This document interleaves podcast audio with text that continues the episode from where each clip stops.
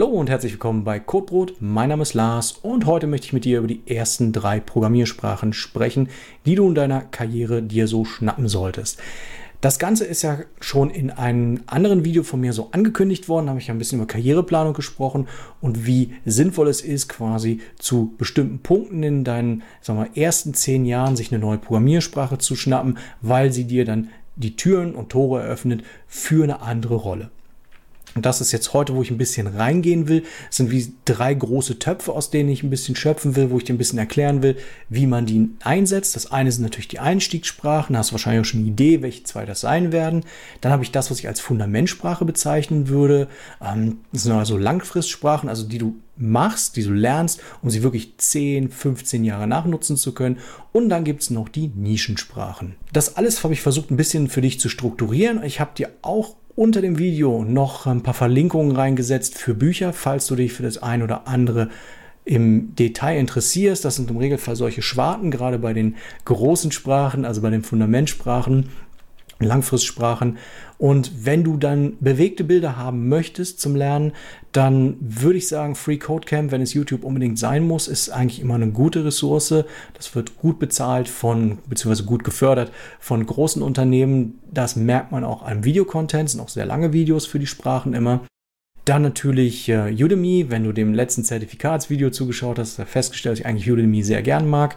Da gibt es dann eben auch längere Kurse, also gerade so solche so sieben, acht Stunden und aufwärts. Dann kannst du schauen, wie gut die bewertet sind. Dann kannst du dich auch darauf verlassen, dass du was Seriöses lernst. Ne? Das, ist halt, das ist eben das Dilemma bei, bei YouTube-Videos. Du weißt eben am Anfang nicht, ob sie wirklich gut am Ende sind, weil ja niemand Bewertungen dazu schreibt. Und so ein Up und nicht Down, das hilft dir im Regelfall ja nicht. Die nächste Plattform, die ich wirklich auch immer jetzt wieder empfehlen werde, ist Code Academy. Die haben sehr, sehr gute, didaktisch sauber aufbereitete Videos, wo du auch äh, richtig Tests machen kannst, wo du auch äh, Projekte machen kannst, wo du eben auch sogar jemanden hast, mit dem du dich austauschen kannst. Dann gibt es den ProPath, der kostet Geld und es ist auf Englisch, das ist mir alles bewusst. Aber ich finde, es ist wirklich eine sehr gute Investition in deine eigene Karriere. Ich bin gerade in den ersten zehn Jahren wirst du so, so viel lernen, dass es eigentlich fast keinen Grund gibt, das Abo irgendwann wieder abzubrechen, weil irgendwas kommt immer. Also ich meine, es ist einfach die Geschwindigkeit, mit der sich Dinge verändern in unserem Bereich, ist einfach sehr, sehr hoch. Das ist eigentlich eine gute Sache, kann ich empfehlen, kriege ich kein Geld dafür, sollte ich vielleicht irgendwann mal machen. Aber das ist ein ganz anderes Thema. Würde jetzt mit dir gerne über die Einsteigersprachen reden. Zwei Stück gibt es, zwei. Ähm, die eine ist logischerweise Python und die andere ist JavaScript. Ich fange jetzt mal mit Python an, einfach deswegen, weil es die ältere Sprache ist, schon über 30 Jahre alt. Und es ist die Sprache, die, wenn du jetzt aus dem akademischen Bereich kommst, also wenn du studierst, dann wahrscheinlich mehr begegnen wird. Also sei es im Informatikstudium, sei es im ähm, Data Science Bereich, sei es Artificial Intelligence, aber auch sowas wie, wie Mathe und Physik kann dir dann Python schon mal begegnen. Es ist so ein, so ein Allzweckwaffe, so ein, so, ein, äh, so ein Schweizer Messer, was man eigentlich überall nutzen kann. Also du kannst es nutzen für Scripting, sei es auf dem Raspberry Pi, auf einem großen Server, auf VMs, in Containern, ähm, serverless, überall kannst du Python nutzen und kannst damit schöne Sachen machen. Natürlich gerade im Data Science Bereich kannst du es sehr, sehr viel nutzen. Jupyter Notebooks sind da sehr beliebt. Das da kommt das sehr, sehr stark zum, zum Nutzen sozusagen, zum Einsatz. Das war das Wort, wonach ich gesucht habe. Und natürlich auch im Webbereich, aber nicht so stark wie in die zweite Sprache wie JavaScript, aber es gibt sehr gute Web-Frameworks, die du nutzen kannst für Python. Also Flask fällt mir da so als erstes ein. Und dann kannst du quasi auch schon da so mal erste Gehversuche machen. Ich würde es jetzt nicht unbedingt für äh, hochperformante Seiten einsetzen, aber es ist wirklich gut, um mal so ein paar Gehversuche und auch so also wenig besuchte Webprojekte zu bauen. Das ist also okay. So, das war der eine Teil. Der zweite Teil, JavaScript. Ähm, JavaScript ist sicherlich das, wenn du Fachinformatiker-Ausbildung machst oder auch von, von Leuten, die autodidaktisch sich in die Programmierung einarbeiten, ist so das, was als gefühlt einfacher wahrgenommen wird, weil der eigentliche, eigentliche Code am Anfang sieht ein bisschen einfacher, übersichtlicher aus.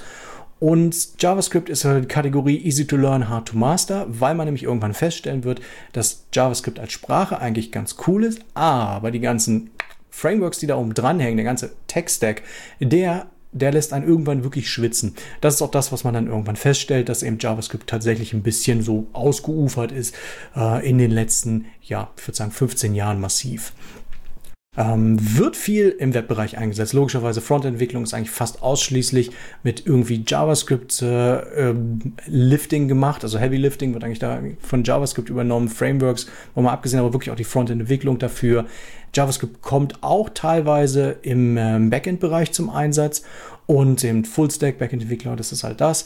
Und was jetzt neu relativ äh, häufig vorkommt, ist eben, dass JavaScript auch so für Desktop-Applikationen zum Einsatz kommt. Also eben, wenn du die ähm, Visual Studio Code, was du garantiert schon benutzt hast, das ist quasi mit JavaScript Electron äh, Framework gebaut worden.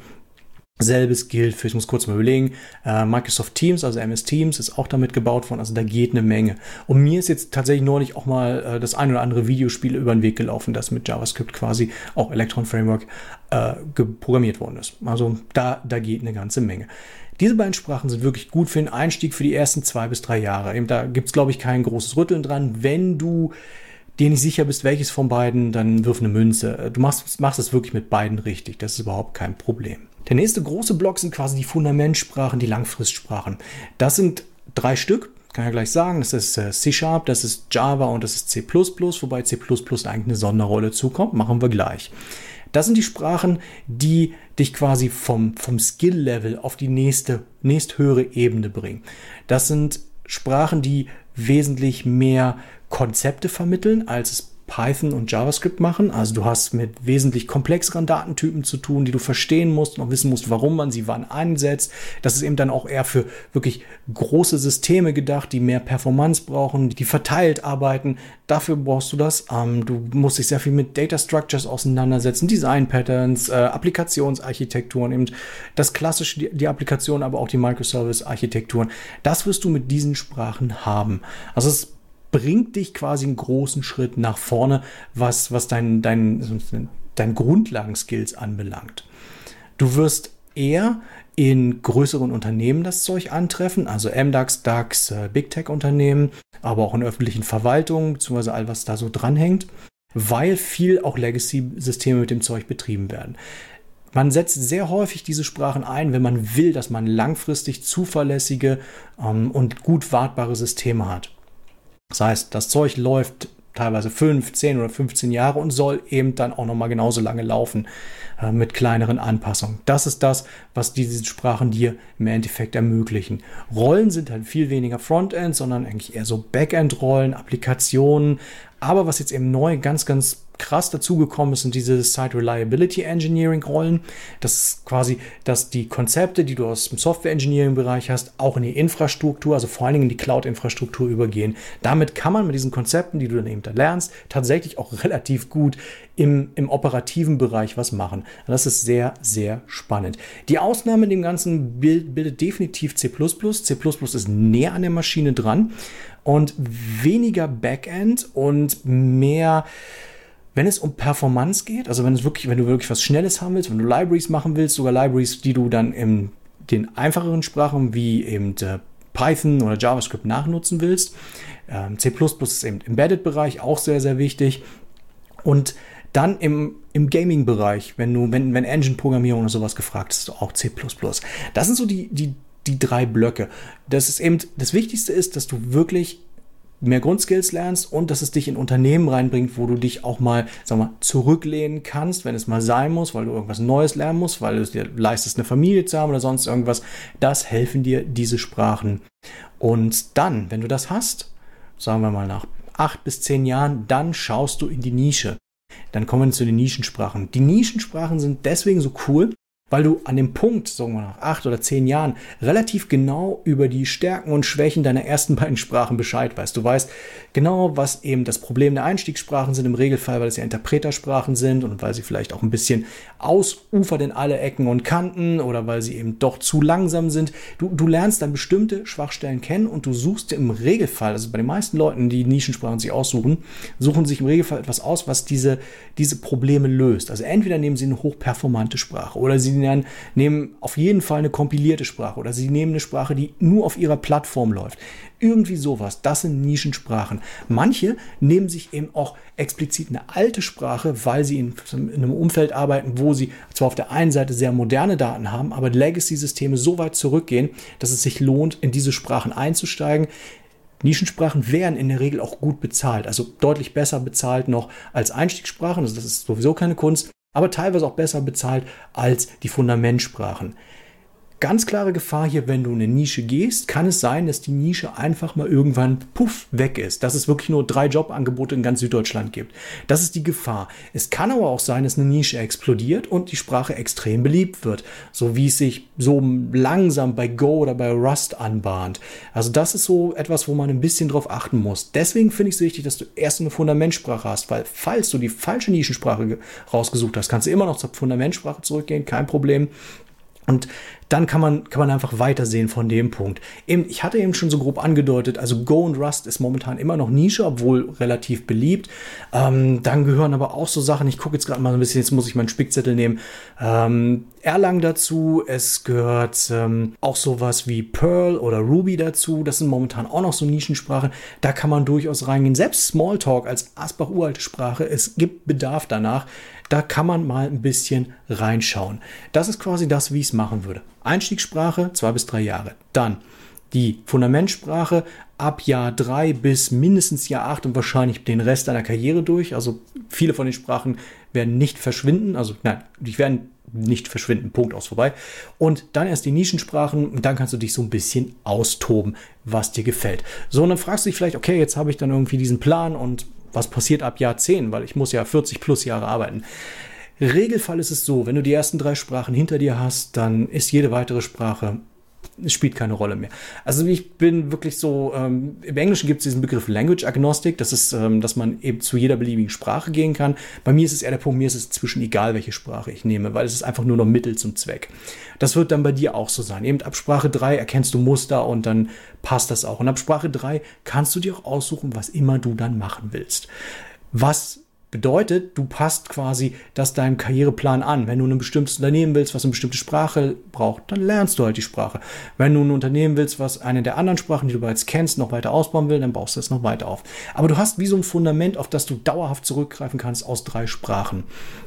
Und es tut eben auch nicht so weh, dann was Neues zu lernen. Also es ist einfach wirklich so, man, man, ist, man ist nicht dieser Programmierer, der seit zehn Jahren nur diese eine Sprache macht. Das ist fürchterlich. Das möchtest du nicht sein, weil überleg mal, willst du diese eine Sprache die nächsten 40 Jahre machen? Weil eben so lange müssen wir ja alle arbeiten. Ne? Die andere Sache, die ich noch ein bisschen sagen will, was ich jetzt rausgelassen habe, sind so Sachen wie HTML, SQL oder Bash. Das sind für mich Sachen, die würde ich irgendwie in dieselbe Kategorie schmeißen wie Git. Ähm, das sind so Tools, die man einfach können sollte. Also HTML, ohne HTML geht sowieso nichts. Also das sollte man sich irgendwo nebenbei an einem Wochenende beibringen. SQL sowieso ähm, als Datenbank-Abfragesprache hilft dir das ungemein. Die Strukturen, die du durch SQL lernst, die helfen dir auch bei deiner Programmstruktur. Und vieles von denen, eben SQL hat ja die Normalisierungsregeln und die Normalisierungsregeln begegnen dir im Coding einfach ganz normal als Kiss and Dry Regeln. Ne? Also es ist einfach passt schon. So, und als letztes Bash noch so ein bisschen ankratzen. Bash ist ganz gut, das sollte man auch nebenbei können. Also das würde ich nicht intensiv lernen, aber du solltest wissen, wie ein Bash-Skript funktioniert, dass man damit unterschiedliche Befehle, was auch immer Befehle sein sollen, aneinander rein kann und ausführen kann, hilft dir ungemein, egal wo du unterwegs bist. Also das ist wirklich so, so eine Allzweckwaffe. Dann haben wir noch so, was ist aber? Was ist aber, wenn ich eine Nischensprache zum Einstieg gewählt habe. Also ich hatte nur nicht sogar gerade eine Anfrage, wo jemand gesagt ey, er ist in den Job reingekommen mit Perl. Was macht er denn als nächstes? Wenn du in eine Nischensprache in den Job reingekommen bist, dann würde ich danach auf jeden Fall eine Fundamentsprache lernen, weil du hast ja schon deine Einstiegssprache, ist dann zwar eine Nischensprache, aber naja, man, man kann nicht immer gewinnen. Dann nimmst du dir nachher eine Fundamentsprache und dann kommst du eben auch karrieretechnisch, also in die, in die guten, schönen Rollen rein und dann kannst du von da aus weitersehen, ob deine dritte Sprache dann eine Einstiegssprache ist oder eine weitere Nischensprache. Das kannst du dann entscheiden für dich. Aber wichtig ist, wenn du mit einer Nischensprache angefangen hast, dann fängst du mit einer Fundamentsprache an. Jemand, der eine Fundamentsprache zum, zum Einstieg hatte, dem würde ich trotzdem empfehlen, eine, eine, Einstiegssprache noch so ein bisschen nebenher zu lernen, weil ein bisschen JavaScript oder ein bisschen Python, das kann absolut nicht schaden, weil man kommt ja schon mal mit diesen ganzen Sachen in Berührung. Also das ist ja nicht so, dass wir alle nur in unserer, was weiß ich, Java-Welt, wie ich lebe, auch wenn ich gerne in einer Java-Welt leben würde, aber die, die Welt funktioniert ja eben nicht so. Quereinsteiger, wenn du ein junger Quereinsteiger bist, der in den Job reinkommt, mit jung meine ich so alles unter 35, dann fang mit einer Einstiegssprache an, bist du ein älterer Quereinsteiger, also mal Ende 30, dann würde ich tatsächlich mir eine Fundamentsprache, also C Sharp oder in dem Fall Java äh, schnappen und damit anfangen. Weil es ist tatsächlich so, dass du als alter Junior es ein bisschen schwerer haben wirst. Aber als Junior in der Fundamentsprache wirst du es einfacher haben, weil du kannst dann eben auch in Unternehmen, die, nur sagen, sagen wir mal, weniger Vorurteile gegenüber älteren Mitarbeitern haben. Also eben dann MDAX, DAX und äh, größere Behörden, beziehungsweise einfach in der Verwaltung allgemein, ist dann ein guter Weg. Puh, so, das war's. Schlusswort. Ähm, Daumenregel. Alle zwei bis vier Jahre eine neue Sprache lernen. Das ist, glaube ich, das, was, was gut hinkommt. Das ist das, worauf dich dieses Einstiegssprache, Fundamentsprache, Nischensprache auch vorbereitet. Also am Anfang hast du zwei, drei Jahre für die erste Sprache, dann gibt es ja ein bisschen länger für die Fundamentsprache, dann kommt die Nischensprache und von da an hast du eigentlich so ein, so ein, so ein wiederkehrendes Muster von neuen Sprachen. Das ist bei mir auch so und du wirst sie nie bis zur Perfektion beherrschen, weil es nicht nötig ist. Das ist nochmal ein Thema für ein ganz anderes Video. Aber mach dir nicht zu viel Gedanken um, es muss perfekt sein. Perfekt muss es nicht sein. Wir haben heute KI-Assistenten, die deinen Code perfekt machen. Du musst nur die großen Strukturen können. Du sollst am Anfang mal nitty-gritty Details kennen, aber du kannst dann immer weiter in deiner Karriere aufdröseln. No, das ist einfach nicht so schlimm und auch keine Angst haben, mal in eine, eine, falsche Nischensprache zu picken. Das ist, ist okay. Also man kann sich auch mal vertun. Dann suchst du danach eben noch eine andere Nischensprache oder gehst in den Job, wo du auch von deiner Fundamentsprache profitieren kannst. Das ist eigentlich alles eine feine Sache. So, das war's mit meinen Empfehlungen. Ich hoffe, Du konntest dem gut folgen, du konntest ein bisschen was für dich mitnehmen. Wenn du Fragen hast, wie immer, in die Kommentare oder ich hebe mir was für Frag Codeboot auf, dann schauen wir mal. Und ansonsten sehen wir uns im nächsten Video. Mach's gut. Tschüss.